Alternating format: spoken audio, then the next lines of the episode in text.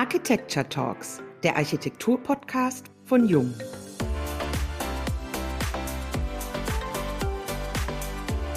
What's in the drawings is what needs to be built. Erst wenn man die Technik beherrscht, kommt die Gestaltung. Die Bauten des deutsch-amerikanischen Teams von Ecker Architekten zeichnen sich durch eine hohe Affinität zur Konstruktion aus. Auf die wesentlichen Inhalte reduziert wird jedes Projekt individuell gedacht. Das Resultat ist ein sensitiver Einsatz von Material und eine Umwandlung des Gewohnten in das Besondere. Und wo immer möglich, ist das Tragwerk auch raumbildendes Element. Das stellt subtil die Schönheit der gewöhnlichen Dinge in den Vordergrund und schafft eine Ausgewogenheit von Emotion und Verstand. Der Ecker und Bob Piotrowski sind heute zu Gast in unserem Podcast und sprechen mit uns, Uwe Bresan und Diane Slavic, über Intuition und Analyse. Es geht um irrationale Momente und den Alltag in einem deutsch-amerikanischen Architekturbüro. Ich darf das Büro Ecker Architekten noch kurz vorstellen. Ecker Architekten wurden 1998 in Chicago gegründet. Seit dem Jahr 2000 bauen die Architekten in Deutschland meist für die öffentliche Hand und private Bauherren. Hallo und herzlich willkommen beim heutigen Jung Architecture Talks Podcast. Wir freuen uns sehr, dass ihr heute bei uns seid. Hallo Diane, hallo Uwe, grüßt euch. Hello Diana, hello Uwe. I'm very happy to be here with you. Wir freuen uns, dass ihr da seid. Vielleicht beginnen wir mit ein bisschen Büroalltag. Ihr als gemischtes Team, wie geht ihr an Projekte ran? Wer hat welche Aufgaben bei euch im Büro? Aus dem Bauch heraus? Wie entwerft ihr aus der Architekturgeschichte mit Worten oder eher zeichnerisch? Ich glaube, da hilft es, wenn man mal kurz zurückgeht in das Jahr 2000. Das war der Umbruch und auch der Umzug aus Chicago nach Süddeutschland. Da hat sich natürlich alles neu geordnet. In Chicago waren wir zu gleichen Teilen an den unterschiedlichen Dingen gesessen. Wir haben Dinge eigentlich gleichrangig, gleichwertig bearbeitet. Jeder hat eigentlich alles gemacht. Und als wir dann im Jahr 2000 nach Deutschland kamen, das war ja zunächst mal ein Versuch, der nur auf zwei Jahre angelegt war. Also zu schauen, wie ist es denn? Können wir hier besser bauen? Können wir hier vielseitiger arbeiten? Können wir von Grund auf arbeiten? Nicht nur Innenarchitekturen machen, so wie in Chicago. Da war es natürlich so, als wir dann plötzlich in Deutschland waren, dass sich da die Verantwortlichkeiten geteilt haben. Bob sprach kaum Deutsch. Dadurch hat er begonnen, seine Sprache weiterzuentwickeln, nämlich das Zeichnen. Also das heißt, wir haben als Büro einfach auch begonnen, gemeinsam dann alles zu zeichnen. Und mit der Zeit hat sich's bisschen verschoben. Der Bob zeichnet immer noch alles. Und ich habe mich mehr auf Bauleitung, administrative Dinge, Vertragswerk, das Organisieren gestürzt, wobei wir die Projekte immer noch von Beginn an gemeinsam entwickeln. Also das vielleicht der erste Antwortteil. Wobei, Uwe, deine Frage war ja auch viel umfangreicher. Aber vielleicht kann der Bob an der Stelle doch nochmal seinen Eindruck dieses Umzugs und dieses Umbruchs schildern. In Chicago, everything was very simple. It didn't make a difference if one partner or the other would review a contract, would speak to a client, would go to a construction site, or instruct our young office what they should be doing. As soon as we got to Germany, it was very hard because I was suddenly an architect with experience and quite a bit of experience. And I felt as though my language was completely lost. So we decided together that the only possible way to go forward was to divide the office. We were no longer equal partners. We both took a look at what our strengths were and followed that. As a result, the culture in our office, as Dea said, is to really draw everything. And when we say everything, we actually mean everything.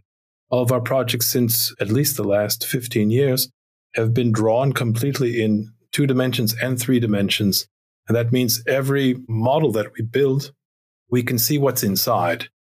We're drawing reinforcing bars for concrete where most structural engineers will make just a symbol.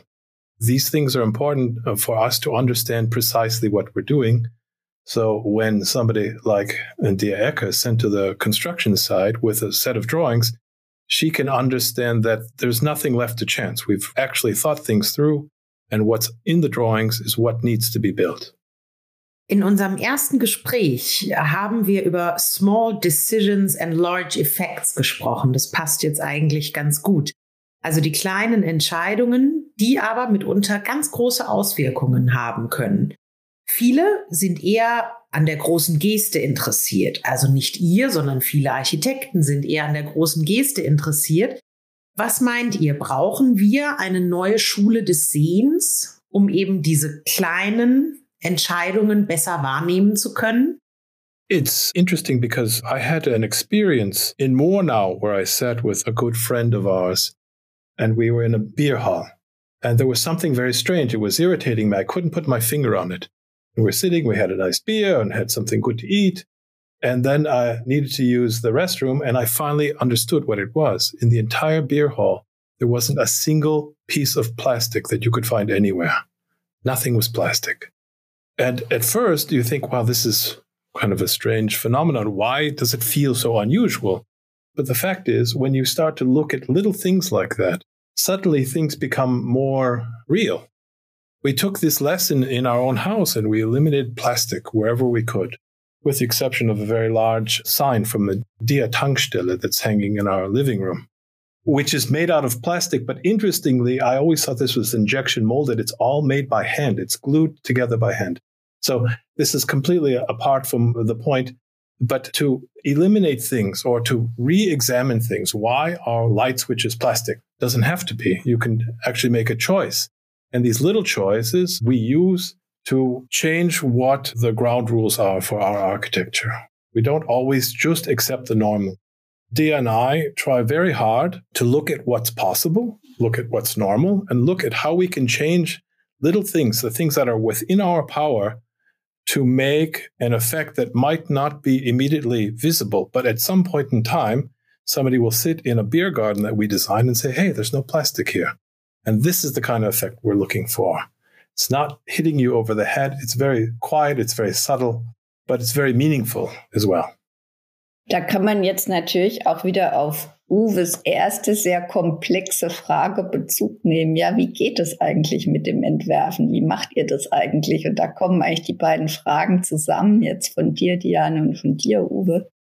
Denn es ist tatsächlich am Anfang häufig das Produkt. Also wir gucken, how far can we push the envelope? Ja, how far can we go?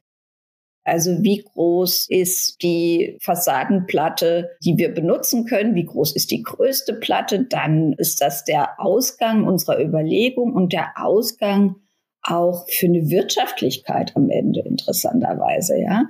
Dass man sagt, das ist das Grundmodul und warum nicht dieses Grundmodul nehmen, das intelligent teilen, intelligent anordnen. Und in dem Moment haben wir eigentlich schon den ersten Schritt zu einer Gebäudehülle, also zu einer Fassade, zu einer Haut gemacht. Für diese Hubschrauberhalle, die wir für den NH90 jetzt gebaut haben, ist es eigentlich sehr verständlich, wenn man diese Fassade in diesen ja, Vierecken, die aber eben in der Diagonalen geteilt ist, gut sieht. Also es sind Rechtecke einmal diagonal geteilt und dann wieder neu zusammengesetzt, was dem Ganzen eben keinen Grid gibt, keine Rechtwinkligkeit, an der man dann auch kleinste Ungenauigkeiten vielleicht das sehen könnte, wenn so ein Gebäude fast 100 Meter lang ist, dann möchtest du solche Ungenauigkeiten nicht sehen. Und das lässt sich eben vermeiden, wenn du gar nicht erst auf eine orthogonale Fassadenbekleidung losgehst. Und das ist jetzt ein ganz einfaches Beispiel. Another example might be how we went about building the formwork for our Ortsmitte in Geiberg. Where we were confronted with a difficulty presented by the Rohbauer, the raw construction firm. They had no possibility after a long thinking about how they would build our formwork. They had no solution. And Dea immediately went to our local cabinet maker. There was a young man there who could really control a five axis CNC machine.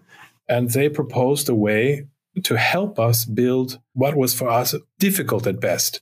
We were very, very skeptical, or I was personally skeptical as to whether or not they could do it.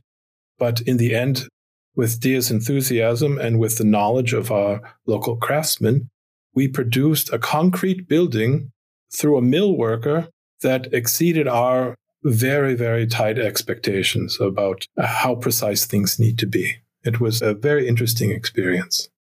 It's kind of nice that you point this out again because, yes, it's true.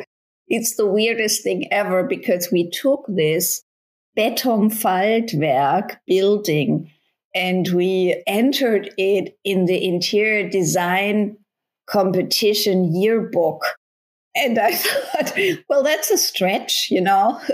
you take Betonfaltwerk, you say, hey, I want to enter this for interior design book. Doesn't sound right. But when you think about it, it's really reversed.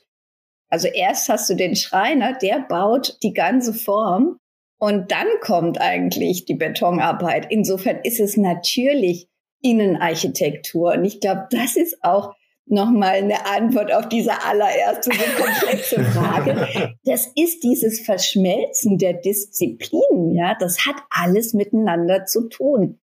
Aber obendrauf, man muss auch sagen, dass wir haben nicht aufgehört mit dieser Lösung. Ja, sobald wir haben das gehabt, dann denken wir, okay, wie beleuchten wir das Ding? Ist es nicht, dass wir keine irgendwelche LEDs hängen oder pendeln von dieser wunderbaren Faltwerk? How do we prevent anything to happen to this beautiful structural expression? It's not enough to just find the guy who can do it for you. You actually have to dig deep into the technology. We have a super lighting planner in Berlin. He recommended a lighting solution. I met personally with the man who developed these, who was in Austria. We had to talk to the Rohbauer, the person who's putting the steel into the formwork to tell them that they have to do it in a particular way. It was very, very complicated, but it worked. In the end, it really worked. And it's beautiful. We have little tiny openings, 28 millimeters in diameter, lighting this entire Faltwerk. Everything really had to come together in order to work. Any one of these variables If it didn't work, it would have been a horror. Wenn wir aber jetzt schon bei diesem Gebäude sind, dieser Ortsmitte in Geiberg, die natürlich mit dem angesprochenen Faltwerk ja eine große raumbildende Wirkung auch hat. Das ist ja nicht das einzige eurer Projekte, wo die Konstruktion eine so wichtige, ja, raumbildende, entwurfsbildende Rolle spielt. Da kommt für mich immer die Frage auf, woher kommt eure Liebe zu diesem offenen Zeigen der Konstruktion und das wirklich zelebrieren? Vielleicht kommt die Liebe von Nervi. Also kann man vielleicht so den Punkt, den Punkt aufsetzen. Also wenn man mal Nervi-Bauten angeschaut hat, hat die gesehen, da muss man die Konstruktion lieben, ja. Und dann gibt's natürlich viele, die kamen danach und später. Und das geht ja bei Möbel schon los. Ja, wenn du mal Prové-Möbel gesehen hast, liebst du die Konstruktion. Also es geht im ganz Großen und es geht im ganz Kleinen. Und das immer wieder bei diesen übergreifenden Themen. Ja, ob groß, ob klein. Das beschäftigt uns. Aber nochmal die Liebe zum Tragwerk. Also das Tragwerk bestimmt letztlich mit seiner Architektur und seiner Wirkung den Raum. Wenn wir das schaffen, dass es das Tragwerk ist, das eine Atmosphäre macht, das eine Stimmung macht, das schon die Raumschale so entscheidend prägt, dass wir gar keine Dekoration mehr brauchen, also keine Verkleidung, keine weitere Raumschale. Ich glaube, dann haben wir es gut gemacht. Also es ist so der Anti-Entwurf vielleicht zu Tapete. Das ist jetzt vielleicht bösartig, soll gar nicht bösartig klingen. Es hat auch seine Rechtfertigung. Aber es ist, glaube ich, der natürlichste Weg, einen Raum und eine Raumatmosphäre entstehen zu lassen. And I have a completely different idea, of course, maybe a little less intellectual, but I don't know anyone, not a single person on the planet Earth that I've met who isn't fascinated when they walk into a natural history museum and they're confronted with skeletons.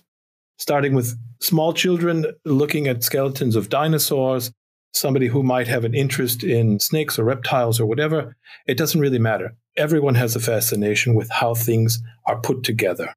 They might not realize it, but they are completely fascinated. I don't know anyone who walks into a Gothic cathedral and says, Oh, look, there's a restaurant across the street. Let's go over there instead. You look at this, and there's something about the making that's visible to see the transfer of forces and how this is managed and how you make something big or how you make something small. Unfortunately, with the modern movement, much of this exposed skeleton has gone away. And it's not just the force of the modern movement, it's also modern technology. So we have to find a way of making the bones hollow. We have to find a way of bringing all of the functions of a modern building inside of this skeleton. However, the skeleton appears, is it a hummingbird or is it a whale? It doesn't matter to us. We need to be able to bring everything together. So what you're confronted with is a built construction and not something that's signifying something else. Wenn wir über eure Architektur nochmal sprechen. Jedes Projekt braucht ein irrationales Moment, um gut zu sein. Ich weiß, Poesie ist vielleicht der falsche Begriff an der Stelle, aber was sind für euch die wichtigen Elemente bei den aktuellen Projekten, die genau zu einem solchen Momentum führen? This is difficult, but I could answer how we come to these things, perhaps. Yeah. For us, the design process doesn't start or end with the sketch. It is a constant evolution over the life of the building, almost to the very end. We're constantly looking how we can make it better. Even though the bid has gone out, the contracts are signed, there's a construction worker on the site, we're still trying to make it better than it can be when we leave it alone. Is a constant focus on the project. We also like to take a step back and look at things that we didn't see, even though our three dimensional models are accurate, and even though we make incredible amounts of detail drawings, so we know where all the reinforcing bar is every once in a while we walk into a room or a space or onto a construction site and say, Oh, I almost didn't see that. But now that I did, we need to make this something else, something that isn't about this evolutionary process, something that has an element of mystery. I wouldn't say poetry because I don't think that I'm particularly poetic. I can't speak for Dea. Maybe she has a different opinion about that, but something that cannot be explained. In a rational moment, perhaps, actually most of our projects are for the public hand. So it's impossible to say to a Gemeinderatssitzung or a city council, okay, we've got this under control, but by the way, we're making something that we can't explain for you. It doesn't work. So we have to find a way of sneaking it in through the back door. We constantly do that with each other. Dea, maybe you can explain it a little bit better than I can. Mhm. Ich glaube einfach, dass diese Also diese Poesie, die man hoffentlich an der einen oder anderen Stelle hinterher schon spürt, dass die eigentlich so ein Nebenprodukt ist aus anderen Entscheidungen, die wir aus ungewöhnlichen Gründen vielleicht fällen. Also mir fallen jetzt mal zwei Dinge ein, die vielleicht als Beispiel da ganz gut taugen. Wenn ich an den Kindergarten Pusteblume denke, das ist ein Kindergarten für mehrfach behinderte Kinder, die aus dem ganzen Kreis zusammengefahren werden in kleinen Bussen, kommen die morgens manchmal schon im Dunkeln an diesem Kindergarten an und werden da gemeinsam betreut. In kleinen Gruppen, besonders kleine Gruppen. Das ist ein Gelände, das ist very nondescript, also sehr uninspirierend, fast schon ortlos, ohne Charisma, ohne Ansatz. Es ist eher so ein, so ein gewerbliches Gebiet. Wir hatten die Aufgabe, quasi über Nacht diesen Kindergarten zu entwickeln, zu entwerfen und haben eine sehr einfache Modularität gefunden mit einer mittigen Aula. Und diese mittige Aula hat Belichtung gebraucht. Ganz klar, die hat auch einen Durchzug, eine Ventilation gebraucht. Also haben wir in dieser Mitte obendrauf dreieckige Elemente gedreht in alle vier Himmelsrichtungen, entwickelt, entworfen und das war unser Oberlicht. Und jetzt ist ja ganz einfach, also so ein Oberlicht, damit man das wahrnimmt und damit man das sieht und damit es für den Kindergarten passt, muss es ja auch vom Straßenraum aus wahrgenommen werden können. Und das heißt, es war erforderlich, dass man es relativ hoch macht, damit es auch zu dieser Durchlüftung als Kamineffekt funktionieren kann. Und wir haben jetzt diese dreieckigen Aufbauten, die wir Zipfelmützen genannt haben. Ich hätte das eigentlich auch gern Kindergarten-Zipfelmütze getauft, Projekt. Diese Zipfelmützen haben wir in unterschiedlichen Farben gestrichen. Das sind zwei Rottöne, zwei Grüntöne. Das hat mit dieser Orientierung der Himmelsrichtungen zu tun. Und das ist jetzt so, wenn diese Kinder morgens bei Kälte im Dunkeln noch aus ihren Buschen steigen, dann sehen sie diese überdimensionale Laterne, drei auf drei Meter, die über ihrem Gebäude schwebt, in grün, in rot, je nachdem, aus welcher Richtung sie kommen.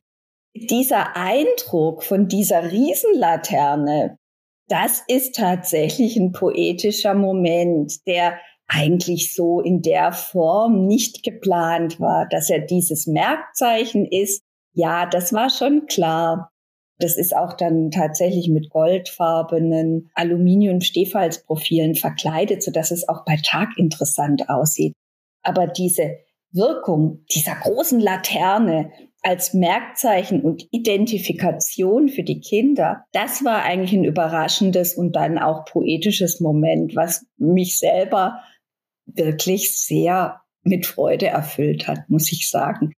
Also das ist jetzt ein Beispiel, aber es gibt auch viel pragmatischere Beispiele, wo wir an einer Hanglage Licht gebraucht haben im Untergeschoss und haben dort Entwässerungsrohre unter 45 Grad in die Fassade eingebaut, die aber hinterher auch beleuchtet und belichtet in verschiedenen Farben wieder nach außen strahlen. Also da kam es auch eher aus einem pragmatischen Ansatz heraus.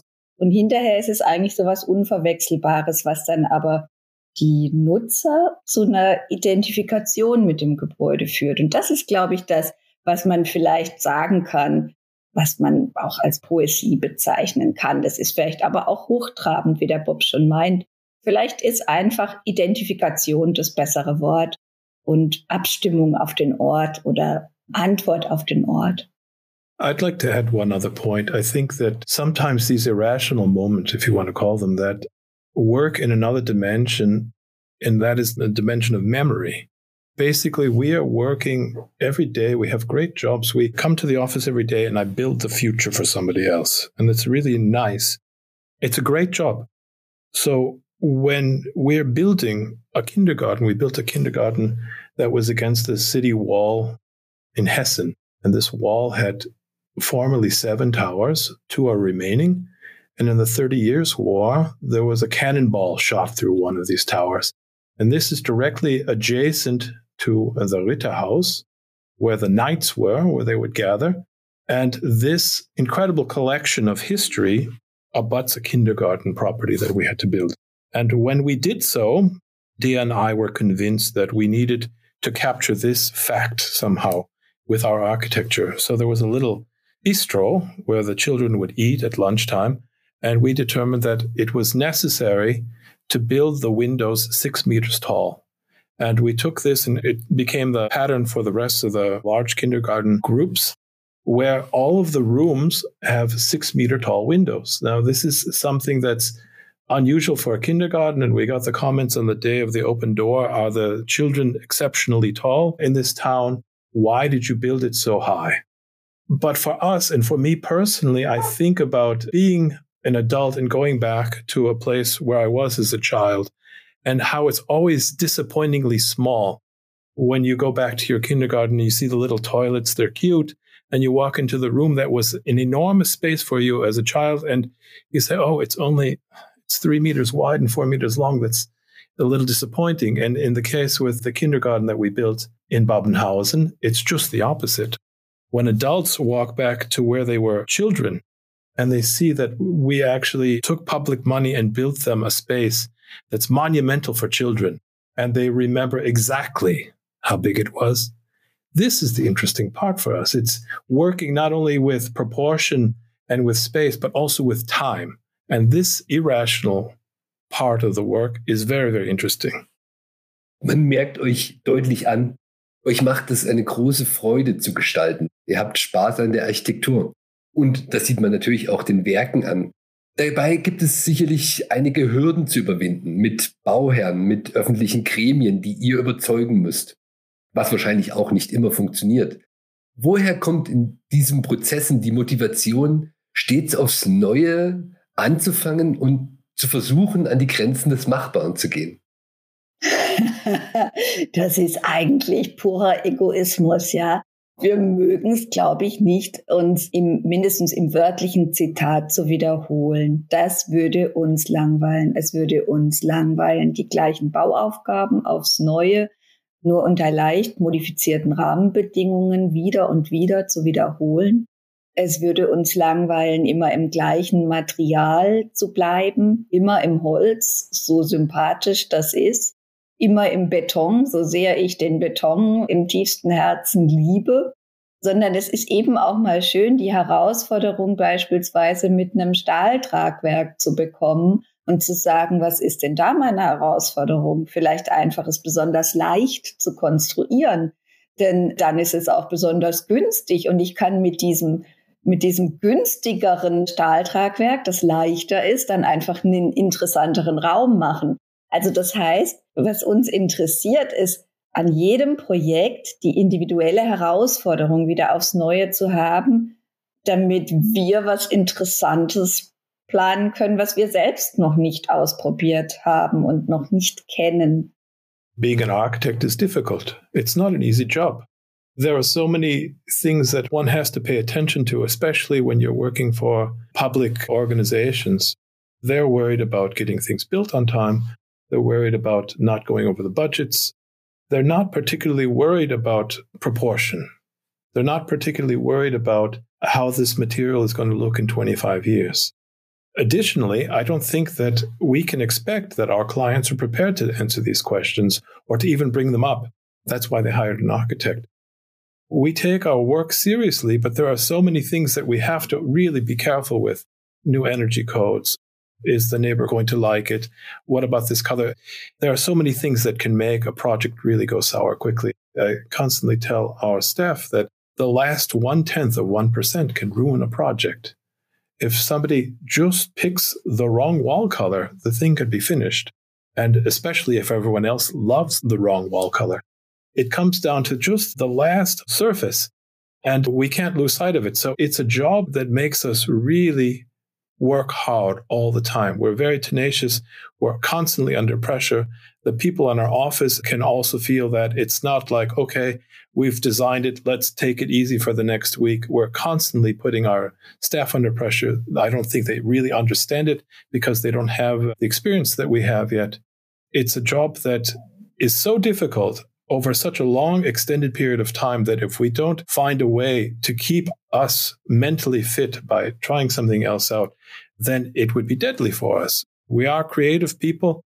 It's not creative in the way that it's perhaps presented in the media that we're looking out the window with colored markers in our hand and a little triangle and we're making straight lines once in a while. It's much more nitty gritty than anyone would want to admit sometimes. And that's how we do it. That's why we do it. But the question was, what's the motivation, right?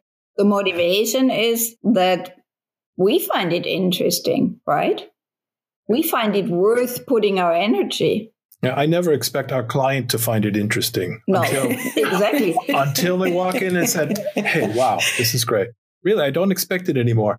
What I expect from us, from our staff, and from us as a partnership is to always walk into the finished building and to see that we've taken it beyond what we originally imagined, to go beyond what we originally envisioned. And then every once in a while, some client, normally an enlightened client, would say, hmm, it's not so bad here. And that's enough that they accept what we did. They allow us to work. Pretty much the whole secret to the recipe by us is by building public buildings. If we can satisfy the client's needs, then they leave us alone. They let us do what we like because they're not experts in architecture. They don't really know. So they allow us, once we win their trust, to bring them to a place where they couldn't have come without us. And that's great. So, yeah, it's very interesting to listen to Bob. Like most of the time, it's interesting. I think that's one of the secrets of our relationship. It's always interesting to talk to one another. I think that's good. We have to keep that up, especially if you're a couple in the private way as well. It is so wonderful to be able to work with someone who has a completely different attitude towards just about everything on the planet. And this is why it never gets boring. And it's in this field of sometimes even tension or movement where the projects develop and have very different emphasis from each partner. Every partner sees a different emphasis. And of course, we need to fulfill the wish of the client. that's a given. There's nothing to talk about, of course. But then how do we motivate ourselves? It's really so it's interesting for us. And we say, look, we have a limited amount of life energy and it has to be so interesting that we are willing to put this life energy towards this project. And then I actually demand from the client that they support that. And I'm very disappointed, almost personally disappointed if the client doesn't support that. And I think we were very lucky to have lots of very good clients that were often komplett fachfremd. And they did support that. They got the idea, probably also because they saw the willpower, the attention that we put on this project. And now I'm speaking English, but maybe it doesn't matter. It was meant as a, it was meant really as an answer to Bob, but also kind of to contribute. And I think if people feel that you are passionate and you're serious and you really put your energy towards something, they feel it and they mm-hmm. start to believe in the project. They believe in their project. They believe in our project in the end. I think that's true. I think that's absolutely true. And I want to say something, if there's a little time, about clients, because we have great clients. We have really great clients. And we're spoiled because our very first client in Chicago is a woman by the name of Holly Hunt. She makes very high end furniture for residential use, and she hired us to build out a warehouse for her. There was an existing warehouse in a section of Chicago called Greektown, and she said, Guys, I need to move my upholstery wares from an expensive part of town by the merchandise market to Greektown. Please do it for me. I don't want to hear about it. Just get it done. And we did this in a way that surprised her because she got a lease. It said it was so big. And I said, Okay, it's this big. And Dea said, Did you measure it? I said, What do you mean? Did I measure it? She said, Well, you're about to tell your client to sign a lease, but you didn't measure the square meters or square feet in this case. I said, No, I didn't measure it. Well, go and measure it then. There was no lights at this point. We actually came with flashlights. Somebody drew a grid and it looked reasonable, but it wasn't true. They were cheating her. So we told her the good news, bad news, and said, Hey, this lease can't be signed the way it is. It's actually much less. And she was so happy when she gave us the second project which was to design her corporate headquarters in the same building. And she paid us in advance, which was really great for us as a new office starting off. Very unusual. Very unusual, but we won her trust through German logic, I think. And in the end, she was a fantastic client to have when we got here to Germany. We met our first client, who was the Bürgermeister, the mayor of Seckach in the Odenwald, and he is still our client to this very day. So it's great to have people who support you. It can't be overstated enough that clients are integral to the success of any, any architectural office. And we've been very, very lucky to have great clients who have been with us for such a long time. Es ist ja so, es gibt Menschen im Leben, die geben einem Energie. Und andere, die ziehen sie von einem weg, wie mit so einer Syringe, mit so einer Spritze, ja. Jetzt hofft man natürlich immer auf möglichst viele zu treffen, die einem diese Energie geben, weil dadurch lädt man sich ja auch selber wieder auf, oder? Und wir denken, wenn wir gut vorbereitet sind in einem Meeting, dass wir auch wirklich Begeisterung verströmen, dass wir Begeisterung auslösen, dass wir dann auch hoffentlich diese Energie wieder zurückbekommen im positiven Sinne. Also auch das motiviert uns. Das klingt doch nach einem wunderbaren Schlusswort und einer guten Empfehlung für alle Zuhörer und Zuhörerinnen. Lieber Bob, liebe Dea, wir danken euch sehr für eure Zeit und eure inspirierenden Gedanken. Und allen anderen wünschen wir gute Unterhaltung und bis zur nächsten Folge der Jung Architecture Talks, dem Podcast von Jung.